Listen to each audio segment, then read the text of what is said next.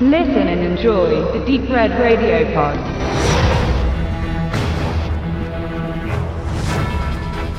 Mike The Miss Missanen hat es sich als Marine in der gleichnamigen Filmreihe der WWE Studios, die 2006 mit John Cena eingeführt und John DiBiase fortgesetzt wurde, gemütlich gemacht. Zum dritten Mal in Folge gibt er den auf sich selbst gestellten Helden, der gegen eine Überzahl von Gegnern antreten muss. Im dritten Teil Homefront trat er als Soldat auf Urlaub in Erscheinung. Im vierten Moving Target als Bodyguard. Und nun hat er erneut den Job gewechselt. In The Marine 5 Battleground begeht er seinen ersten Tag als Rettungssanitäter. Gerufen werden er und seine Partnerin zu einem Parkhaus in einem Freizeitpark, der gerade Saisonpause hat. Es ist weit und breit keine Menschenseele auszumachen. Als sie sich umsehen, entdecken sie zwei Männer. Beide sind Opfer und Täter zugleich. Um eine Rechnung zu begleichen, töteten sie vor einer Bikerkneipe den Chef einer Motorradgang. Der Drive-by wird schnell bemerkt und das Gegenfeuer eröffnet.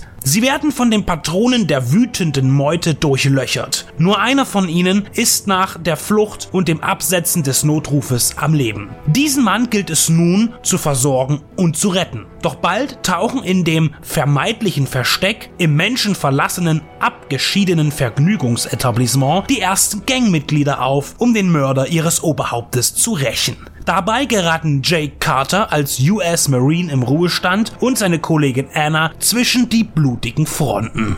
Wenn man Mike Missanen bei seinem ersten Auftritt sieht, glaubt man erst einmal den falschen Film zu sehen oder ein Déjà-vu zu haben. Denn bereits in 12 Rounds 2 Reloaded, der Schwesterserie, wurde Randy Orton als Rettungssanitäter mit weißer Uniform in den zivilen Ring zum Kampf berufen. Für die letzten beiden Filme bleiben im Neuen keine Worte übrig. The Marine 5 beginnt mit dem Mord an dem Gangpräsidenten und führt wenig später den neuen alten Jake Carter ohne weitere Erklärungen ein. An seiner Seite im Rettungswagen sitzt Marisa Missanen, Mikes Ehefrau. Kennengelernt haben sie sich über ihren Hauptarbeitgeber World Wrestling Entertainment schoss und prügelte sich Jake in The Marine 4 Moving Target noch durch die Wälder der Rocky Mountains, so muss er nun in einem beengten Parkhaus agieren. Das Ambiente ist sicherlich nicht uninteressant und bietet durch mehrere Ebenen auch eine gewisse Weite, aber in Fahrt kommt der erneute Überlebenskampf innerhalb der ersten Stunde nicht.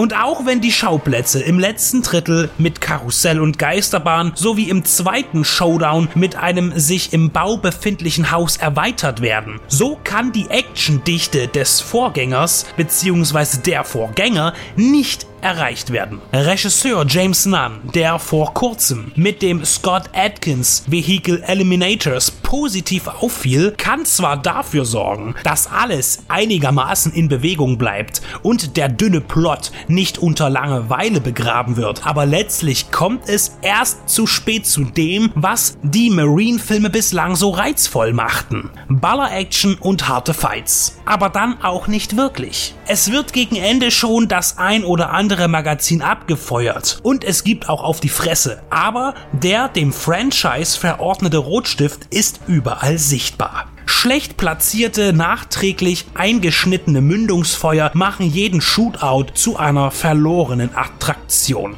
Und auch CGI-Rauchwolken haben in einem Actionfilm, egal ob A, B oder C-Movie, nichts zu suchen. Kamera und Ausleuchtung sind absolut in Ordnung. Scott Wiper, der den ersten Miss Marine schrieb, erhielt mehr oder weniger hilfreiche Unterstützung von Edward und Rory McHenry. Das Drehbuch geht für das Genreniveau in Ordnung, aber es fehlt an Feuerkraft. Immer wieder werden Bilder und Schnittabfolgen durch die Musik von Claude Foisy, einem Horror- und actiontreuen Komponisten, gepusht und man glaubt, jetzt geht es los. Ein sich aufbauender Score, Männer, die dicke Knarren auspacken und grimmig reinschauen. Aber dann passiert eben nicht viel, nicht genug, um der Saga einen weiteren gelungenen Teil anzuknüpfen. Eine Analyse der bislang vier Marine-Teile könnt ihr in einem informativen 23-minütigen Special bei Deep Red Radio finden. Der Link dazu ist in den Show Notes zu diesem Artikel gesetzt.